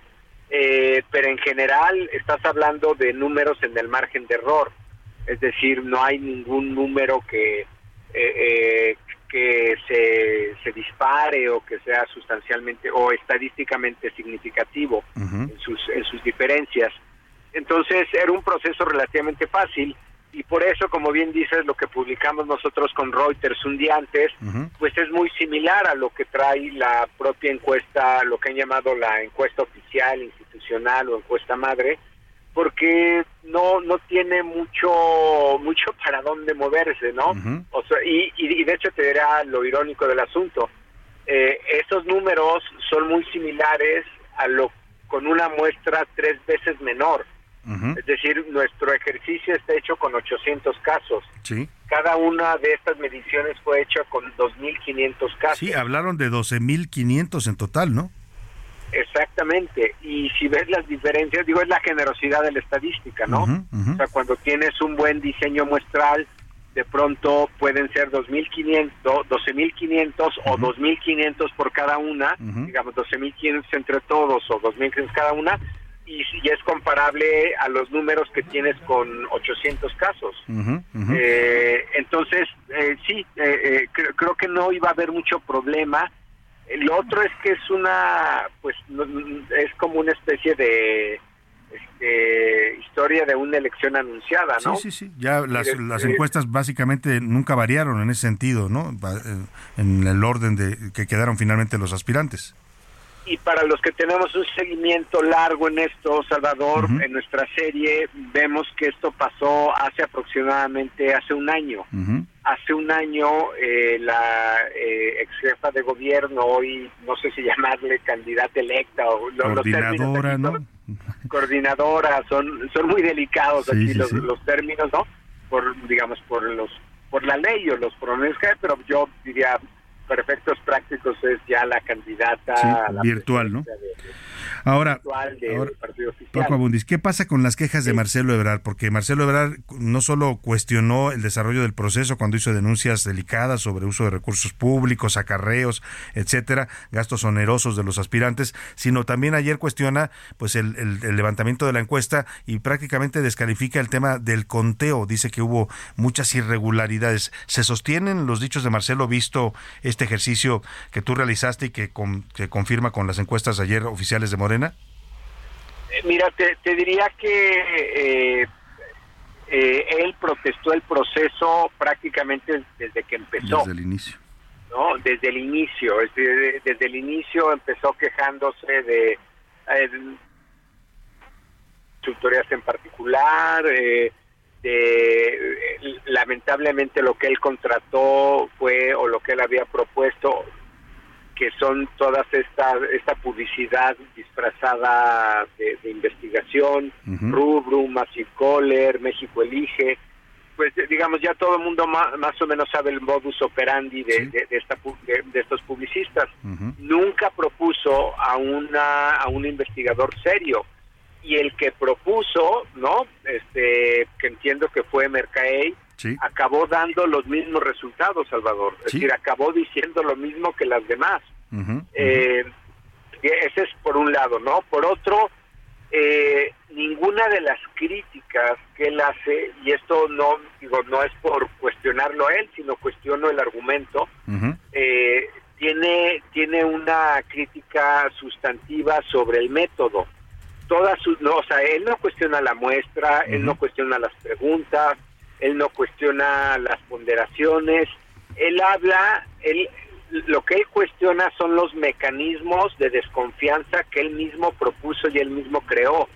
Si, u- si un paquete no tenía las firmas, si el paquete no venía completo, si, es decir, ninguna de las irregularidades las, de las que habla tiene que ver con el método y si, todo tiene que ver con mecanismos de seguridad. Claro. ¿No? Eh, entonces, esa es un una crítica de otro nivel, que no tiene que ver mucho ni con el procesamiento. Es decir, sería interesante haber es- eh, escuchado un argumento del tipo, yo repliqué una de las muestras y me parece que esa muestra era cuestionable. Eso sería, un- me parece a mí un cuestionamiento serio. Eh, yo cuestioné los, yo, yo vi los ponderadores y los ponderadores no corresponden al peso específico o de cada circunscripción o eh, yo vi cómo se hizo, es decir, todos estos, eh, eh, Salvador, son los cuestionamientos normales en, en, en- Claro, en este si tipo tú de- quieres de- eh, observar o cuestionar uno, eh, cómo se levantó una encuesta, cómo se hizo la muestra y cómo se, se hizo el levantamiento.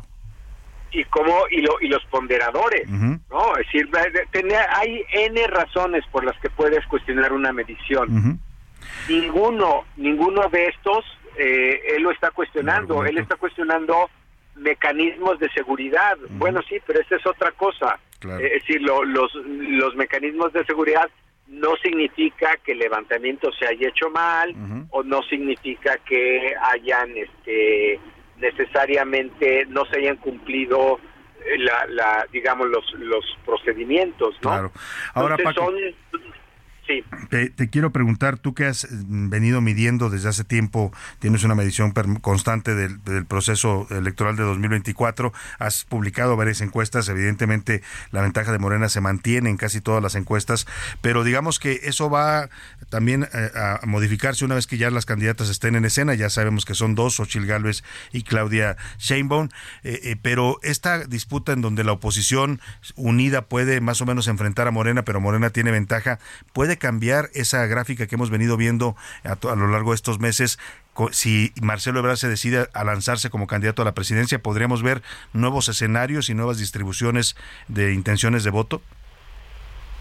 Eh, como, como bien sabes, tomamos nuestras precauciones cuando hablamos de escenarios futuros, pero casi te diría que lo más probable es que estos números cambien y te doy dos o tres elementos.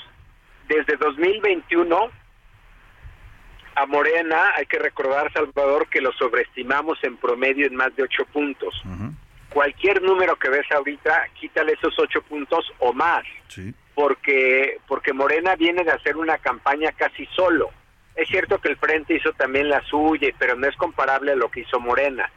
Entonces, eh, eh, Morena, digamos, en las mediciones recientes que veas, considera que pues estaban a la mitad de una campaña, ¿no? Eh, ese es un elemento. El otro es la sobreestimación histórica que tenemos en el 21. Acaba de pasar en el Estado de México, ¿no? Otro, otro, digamos, otro nivel de sobreestimación local. Eh, lo, lo que hemos aprendido por esa elección federal, digamos la del 21 para el Congreso, y algo que no nos había pasado en lo local en más de 20 elecciones, pero ya pasó en el Estado de México, es que hay una alta probabilidad de que estemos sobreestimando a Morena. Este es un primer punto. Dos, y bueno, y además, dos, eh, debes de considerar que, que la, digamos, eh, el, eh, este proceso que va iniciando, la posible candidata, bueno, ya de facto candidata del frente, que era posible hace- hasta hace unos días, eh, la conoce la mitad o menos de quien conoce a Claudia Sheinbaum, o digamos ahora ya no está, ¿no? No será candidato a Marcelo Ebrard. A ellos los conoce el 80%, a Xochitl Galvez la conoce el 40%. Es decir, ella tiene por avanzar en niveles de conocimiento Todavía. 40 puntos, ¿no? Sí. Y te doy un tercer elemento. La única campaña en la que yo tengo registro que estuvo de manera muy competida para un ejecutivo, no para un legislativo, Xochitl Galvez, cerró la elección de 20 puntos de ventaja que llevaba el PRI a 5 puntos. Ujú. Ese Interesantes es el récord, ese es el récord de esa candidata, Sí, ¿no? Para sí, sí. tomar en cuenta. Claro. Entonces, eh, yo, yo, esto fa- falta mucho tiempo, Salvador, fa- falta un año. Lo único que te diría es, dado todo este escenario, lo más probable es que los números se van a mover. Sí, sin duda alguna. Y va a ser interesante ver hacia dónde se mueven y cómo se mueven. Hoy el presidente adelanta un escenario donde dice que si Marcelo Ebrard es candidato independiente a la presidencia, le va a quitar votos a Xochitl, pero habrá que ver pues cómo se mueven estos números ya con los expertos como Francisco Abundis, director de Parametría. Te agradezco, Paco. Te felicito por estos resultados que, bueno, vuelven a confirmar la seriedad y el profesionalismo de tu casa encuestadora. Muchas gracias, Salvador. Muchas gracias. Un abrazo a Francisco Abundis, director de Parametría. Vamos rápidamente a escuchar los mensajes y comentarios de nuestro público. Lanzamos varias preguntas interesantes. Vamos a ver qué dice, ahora sí que, qué dice el público. Ya están conmigo aquí en la mesa José Luis Sánchez y también Laura Mendiola, que ya viene entrando. José Luis, ¿qué tenemos de mensajes? Salvador García Soto, ¿cómo estás? Bonito jueves. Nos están escribiendo, mira, sobre el tema de Sochi, de, perdón, de Claudia Sheinbaum, nos dice por acá la señora Elvira González. Saludos, Salvador. Te saludo desde Zapopan. Sobre la elección de Xochitl, insisto, con Xochitl con Claudia Sheinbaum, ya estaba más que dicho. Ya se había dicho, por lo menos desde enero, cuando pasaron por acá en Jalisco, había toda una parafernalia y hasta parecía que ya era la candidata. Pues Hoy, sí. seis meses después, ya lo sabemos. No Saludos, hubo sorpresas, digamos, ¿no? En el proceso de Morena. el señor Román González García. Saludos, Salvador, desde Iztapalapa. Acá en, la, en Iztapalapa, a Clara Brugada le está- se, ve- se le ve muy bien, nos dice. El tema con los parques que ha construido en esta alcaldía ha hecho que muchos jóvenes se alejen de la droga y además se acerquen a los deportes y a otro tipo de actividades. Oye, está muy interesante eso. Estamos trabajando un reportaje porque eso que dice nuestro escucha es cierto. La gente que vive en Iztapalapa lo sabe. Eh, Caraburgada se puso a hacer parques, sobre todo en las zonas más conflictivas. En esas zonas donde hay mucha delincuencia, drogadicción, empezaron a hacer parques. ¿Cómo se llaman los parques, José Luis? Utopías se llaman. Utopías. Utopías. Y hacen parques donde, donde ponen canchas de entrenamiento de, para deporte, para esparcimiento.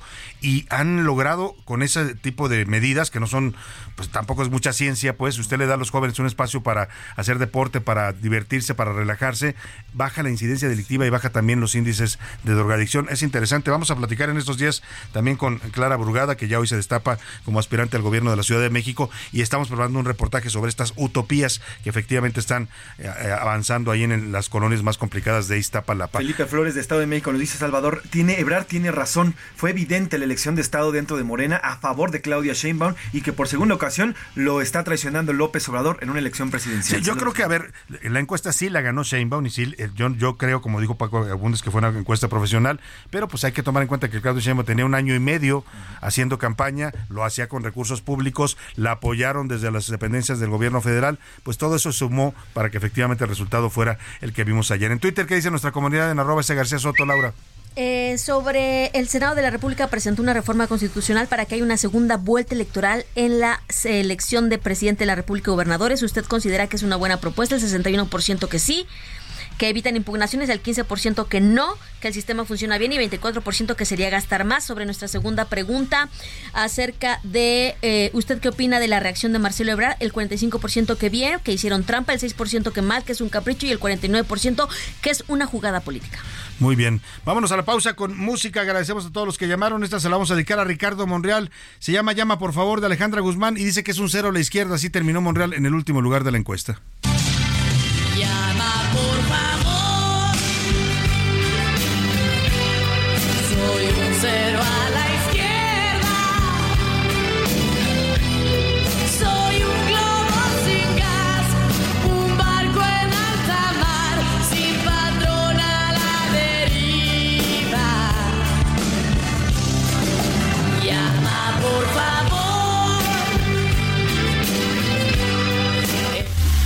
En un momento regresamos. Ya estamos de vuelta en A la Una con Salvador García Soto. Tu compañía diaria al mediodía. Hasta 2023, los mexicanos han tenido 65 presidentes hombres. Desde 1982, únicamente 8 mujeres han aspirado y logrado ser candidatas para el máximo puesto político de México. En 1982, la política y activista de izquierda Rosario Ibarra de Piedra se convirtió en la primera candidata para la presidencia de México por el Partido Revolucionario de los Trabajadores. Vengan cámaras, la 3, la 1, la 2, ¡ahí!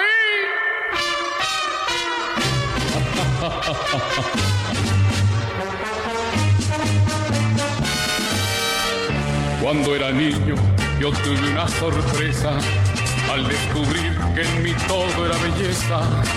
No me resigno a que toda mi hermosura dentro de un tiempo se vaya a la basura. Soy tan hermoso, ya lo ven, soy tan precioso, yo lo sé, soy primoroso, bello, lindo, soy gracioso, soy yo lo sé, soy tan bonito, miren bien, y soy muy fino, soy gordolfo, gelatino.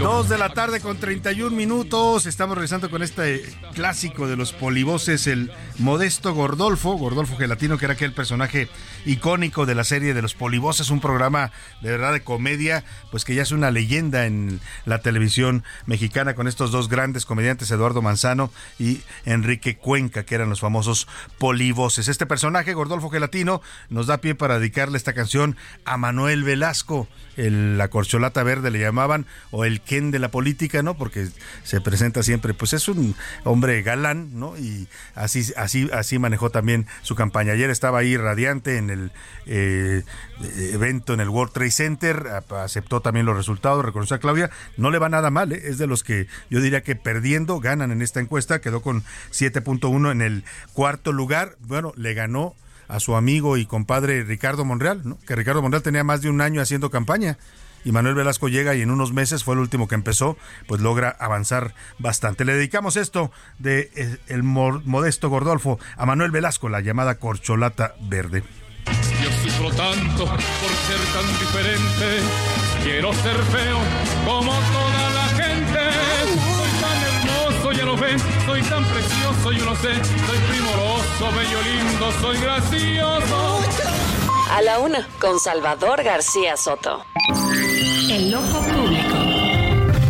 En A la Una tenemos la visión de los temas que te interesan en voz de personajes de la academia, la política y la sociedad. Hoy escuchamos a Carlos Salomón en Sabías que. El ojo público. Salvador, ¿sabías que Carlos Marx decía que el conflicto es el motor de la historia? Y tenía razón. Cuando las sociedades cambian es cuando hubo una revolución y con ella un cambio. En este siglo XXI, el conflicto se expresa con una polarización que comienza con una división, con una línea imaginaria que separa a los nuestros de los otros. Esa línea a veces es real, como las fronteras físicas entre los territorios, y a veces es simbólica, como las diferencias ideológicas o los gustos culturales. Pero sin esa línea no es posible la polarización. Pero una vez que la línea existe, el conflicto está servido, está ahí. Y a partir de ahí solo vemos lo bueno que tiene un lado y lo malo que tiene cualquier otra opción. La polarización es algo consustancial a la vida humana, pero la polarización tiene un límite y surge la crispación y la discusión adopta un tono bronco y el debate se llena de insultos y descalificaciones. La democracia se resiente y se deslegitima. Polarización y crispación no son lo mismo. La polarización es el caldo de cultivo para que se genere la crispación, pero la crispación viene con insultos y agravios y por ende el acuerdo se ve más difícil. Bloquea la posibilidad de un acuerdo. La polarización puede estimular una parte y movilizar a la gente con una idea o una bandera política, pero la crispación reduce el espacio físico y virtual, refuerza el distanciamiento y la hostilidad entre los grupos sociales. En México vivimos una polarización entre muchas partes, por ejemplo, o el poder judicial o legislativo o el propio poder electoral. Pero cuando los protagonistas se crispan, se ofenden o se agravian, el consenso o el acuerdo se ve más difícil. Hay que polarizar para diferenciarse, pero evitemos la crispación que trae el agravio y el enojo y que rompen la comunicación entre las partes. Las elecciones se ganan con los sentimientos. Una vez ganadas, se debe buscar un consenso y alejado del agravio. No se puede con una mano polarizar y con otra reclamar consensos. Hay que reconocer las diferencias y negociar a partir de estas un marco de convivencia que permita a los ciudadanos de idénticas o diferentes ideologías convivir en paz. Salvador, la crispación se aleja de cualquier arreglo y solo aumenta, Salvador, las propias diferencias entre las partes. A la una, con Salvador García Soto. Dos de la tarde, 35 minutos. Escuchábamos atentamente, como siempre, a nuestros colaboradores con sus espacios de opinión aquí en la Una, Carlos Salomón y sus sabías qué.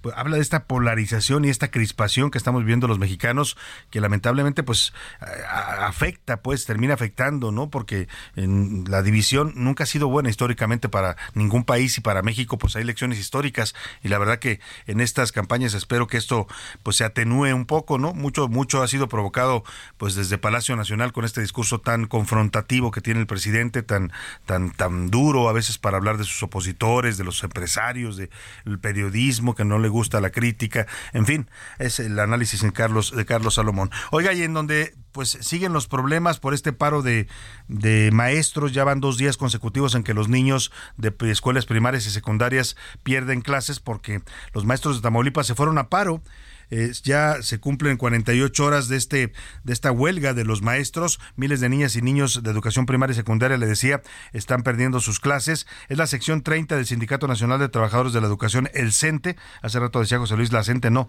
la CENTE no opera tanto en Tamaulipas, es el CENTE, el sindicato, digamos, el ala oficialista que del sindicato. Los profesores exigen la renuncia de la secretaria de Educación Estatal, Lucía Aimé Castillo Pastor, se llama la secretaria del gobierno de Américo Villarreal, y piden también que se regularice el ajuste salarial estimado eh, para 19 mil docentes en 43 municipios de Tamaulipas. Vamos contigo, Carlos Juárez. Los niños siguen sin clases allá en Tamaulipas. Buenas tardes.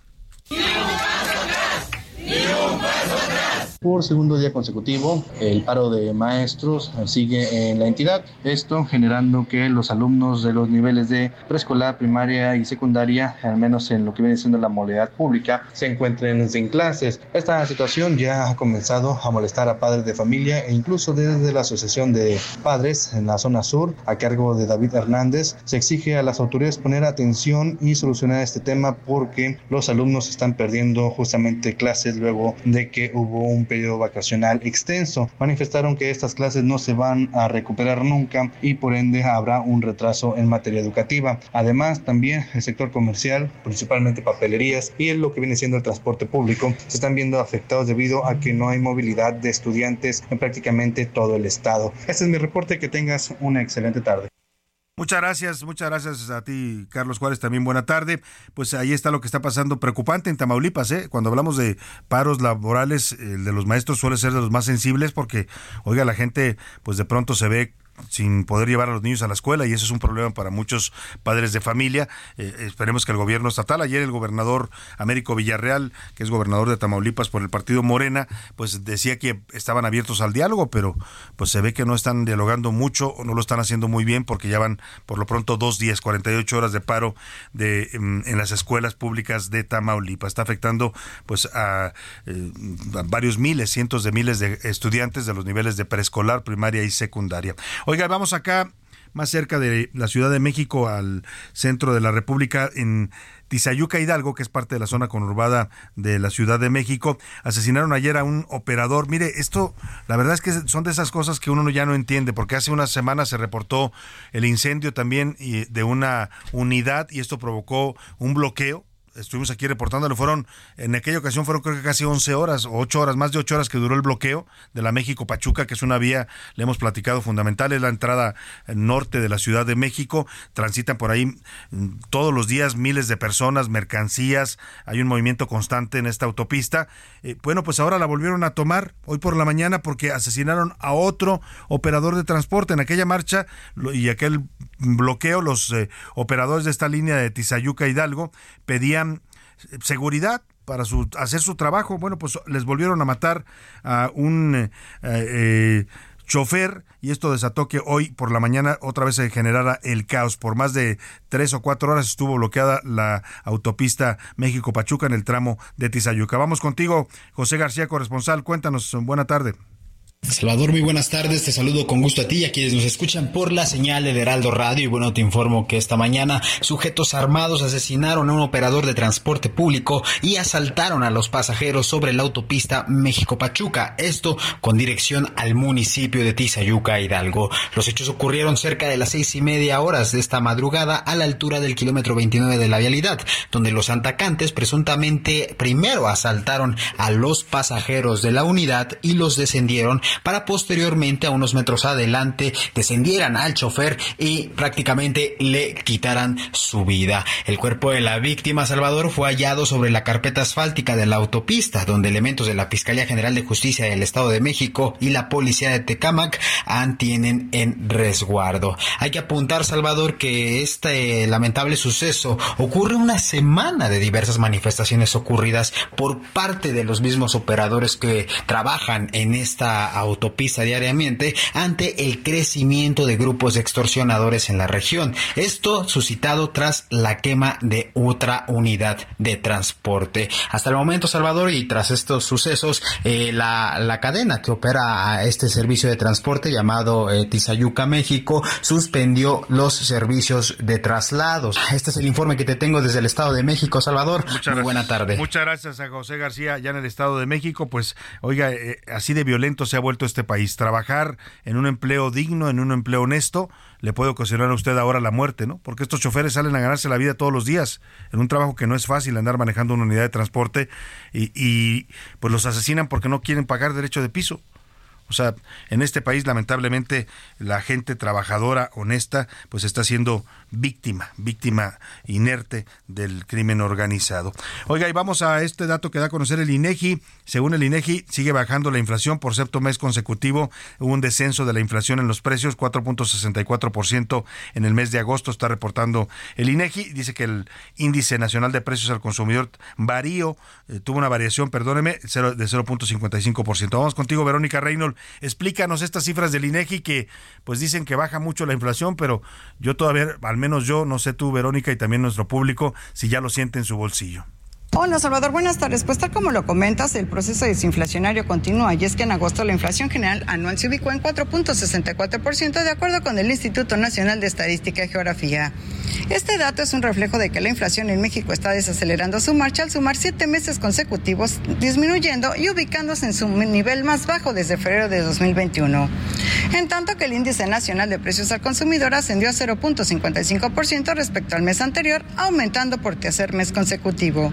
En tanto que la inflación subyacente, que es la que determina la trayectoria de los precios en el mediano y largo plazo, se ubicó en 6.08% anual, disminuyendo por séptimo mes consecutivo y ubicándose en su menor nivel desde diciembre de 2021.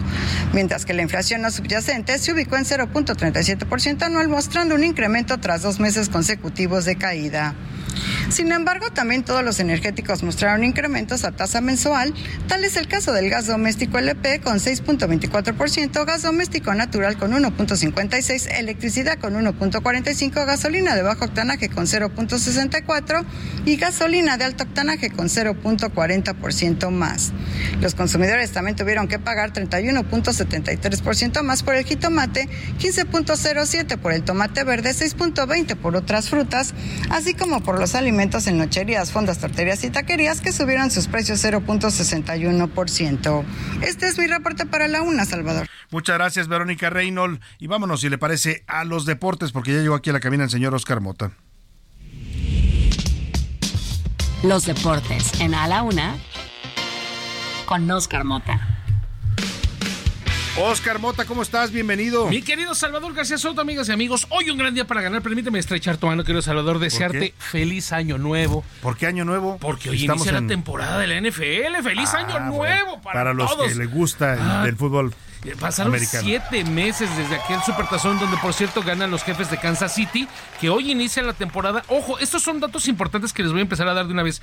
El partido es hoy a las 6.20 de la tarde, tiempo de la Ciudad de México, contra los Leones de Detroit, porque es importante. El fin de semana los juegos van a ser a las 11 de la mañana, eh, 2 de la tarde y 6.20. Mucha gente, y sobre todo aquí en la zona metropolitana, se van a, eh, se habían acostumbrado a que los juegos eran a las 12, a las 3 y a las 7, pues por el tema del horario de verano, que como ya se canceló hace algunos eh, meses, pues entonces van a ser, digamos, horarios que no estábamos tan acostumbrados. Claro. Por lo menos van a ser así de aquí hasta noviembre, cuando Estados Unidos va a ajustar ellos su tema de Su horario de su verano, horario, sí lo exactamente. siguen manteniendo. Entonces ese es un punto importante. Segundo, pues básicamente esta temporada, como lo es casi siempre al inicio, es todos contra el campeón, todos contra Kansas City, es el gran favorito. Si usted quiere empezar a meterle por ahí alguna lanita, cómo está el tema A de las, las quinielas. ¿quiénes son los favoritos además de Kansas City? Bueno, los 49 de San Francisco son un equipo muy fuerte, los Bills de Buffalo, los Bengalíes de Cincinnati, por ahí un poquito más abajo los Vaqueros de Dallas y en alguna incógnita podrían ser los Vikingos de Minnesota o si de plano usted quiere romper la quiniela y llevarse una buena feria,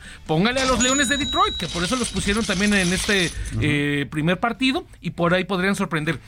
Algunos detalles que también quiero platicar contigo, querido Salvador, son, a ver, por primera ocasión el tema de las apuestas en la NFL va a estar interesante. ¿Por qué? Porque en algunos estados donde es legal el tema del juego, ya se van a poder hacer apuestas dentro del propio estadio. O sea, haga de cuenta que usted... O sea, ahí mismo estás Sí. viendo el partido y apuestas en ese momento. Va y se compra su jocho, se compra su cheve. Como en el hipódromo. Tal cual, tal cual.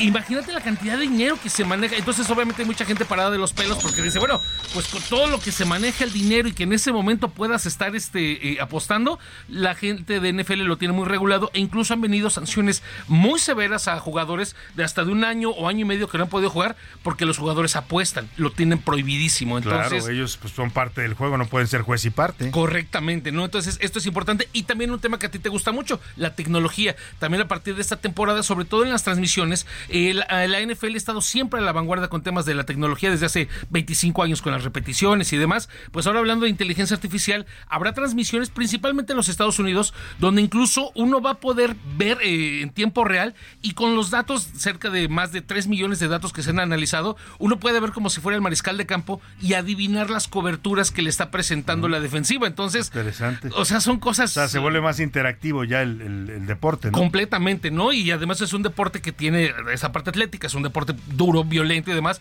más el tema tecnológico, entonces vamos a tener ahí cuestiones importantes. Eh, si nos da tiempo, podemos eh, revisar el tema, hablando obviamente del asunto tecnológico, porque eh, también queremos platicar sobre el asunto de Real Madrid con un nuevo estadio que se estará presentando en estos días, así que escuchemos lo siguiente, querido Salvador, con el tema, la tecnología y, por supuesto, la inteligencia artificial en el deporte.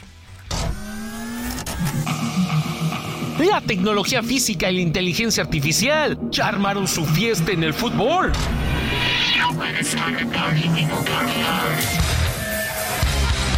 Las innovaciones en el deporte más practicado en el mundo sorprenden en todos los continentes. El nuevo estadio Santiago Bernabéu tendrá un mecanismo subterráneo que esconderá la cancha en unos minutos, además de tener calefacción integral durante el invierno. Camino. A donde vamos no necesitamos caminos. La inteligencia artificial no solo está para que ChatGPT haga el mejor once inicial de toda la historia del fútbol. Actualmente, equipos europeos la utilizan para procesar millones de datos que los ayudan a definir probabilidades de lesiones, tendencias de jugadores durante los partidos que definirán sus contratos, además de noticias y estadísticas en tiempo real para los fanáticos. El proyecto del presupuesto Skynet fue aprobado. Balón inteligente que incluso tiene que cargarse como si fuera un celular, el Fan ID y experiencia en estadios con realidad aumentada. La tecnología avanza y quizá en un futuro no muy lejano veamos a un robo Messi contra un robo Cristiano en una final que pueda verse hasta en la luna. Oscar Motaldrete. Oye, qué interesante este pasto que tienen ya en el Real Madrid que se mueve y que se puede esconder y guardar el pasto para que pueda haber un concierto, por ejemplo. Exacto, para que no le pase como en la Liga MX, que hace un par de semanas hubo... Dejan los estadios destrozados ahí. Exacto, hubo un concierto en el estadio de, del Atlas y precisamente pues como todo el pasto quedó eh, completamente Dañado. destrozado, pues se tuvo inclusive que ya no se pudo jugar ese partido. Entonces el de Real Madrid, como lo escucharon, se guarda como, como una O sea, superlitera. son como plataformas que se mueven para que nos entienda la gente. Le vamos a compartir un video en este momento Sí. en arroba ese Garcioto para que vea esta nueva modalidad de pasto móvil en el Santiago Bernabéu. El nuevo estadio Santiago Bernabéu, imagino, insisto, que es como una eh, superlitera, ¿no? Que Sí, además sí, sí. en la parte cuando se guarda en invierno, pues va a tener su calefacción y Para demás. que no se les queme con el frío. interesante. Ahí está la tecnología y la IA en el deporte. Gracias, Oscar Hoy Mota. un gran día para ganar. Vamos rápidamente a otros temas informativos. A la una, con Salvador García Soto. Oiga, cuando yo era niño, ya revelé con eso mi edad, había un programa en la televisión que se llamaba eh, El Show de Olga Briskin o algo así se llamaba, ¿no? Y empezaba cantando con Todos queremos ver a Olga. A ver si me puede poner ahí el productor, el corito era la canción con la que empezaba el programa. Y era básicamente Olga Briskin conduciendo un show nocturno en el que a veces ella bailaba y tocaba el violín y todos los señores en la noche estaban ahí con la baba cayéndoseles. O también a veces tenía invitados. Estoy recordando este, este, esta canción del programa de Olga Briskin porque más o menos así está ahorita Marcelo Obrar, ¿no? Todos queremos a Marcelo. Ya le abrió las puertas, por supuesto. Claudia Sheinbaum dijo que las puertas están abiertas, que ya le mandó mensaje, que quiere hablar con él, que lo quieren sumar y ofrecerle un huesito para que se quede en Morena. Ya también Alito Moreno dijo que es bienvenido a- al PRI si quiere sumarse al frente, pero que la candidata es Xochitl. Y ahora ahí está, vamos a escuchar este, mire, para hacer nostalgia de la televisión mexicana.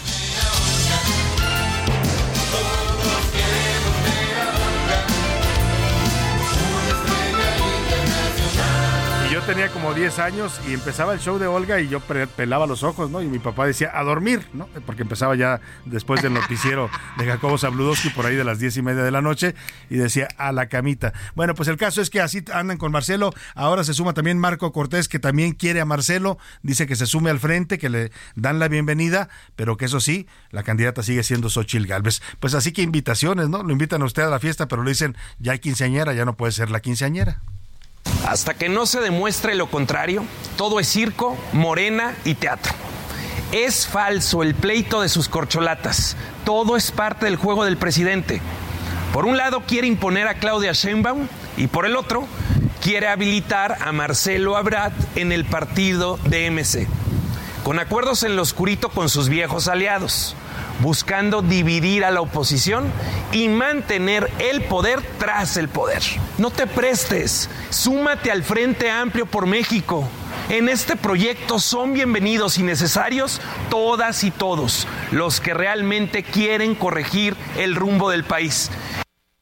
Ahí está la invitación que le hace Marco Cortés a Marcelo Ebrard para que se sume al frente. Esto que están manejando es una especulación, ¿eh? Esto, bueno, yo no, no, no lo veo así, no coincido con que el presidente quiere mandar a Marcelo a que sea candidato por MC para dividir la oposición. A ver, Marcelo, el presidente querría que Marcelo estuviera ahorita sentado y que ayer le hubiera levantado la mano a Sheinbaum. Eso es lo que querría el presidente. Eso de que sea todo esto actuado, con todo respeto, lo dudo mucho. He estado conversando con la gente de Marcelo Ebrard y si hay una molestia, si hay un enojo por la forma en que dicen ellos eh, fueron tratados en este proceso.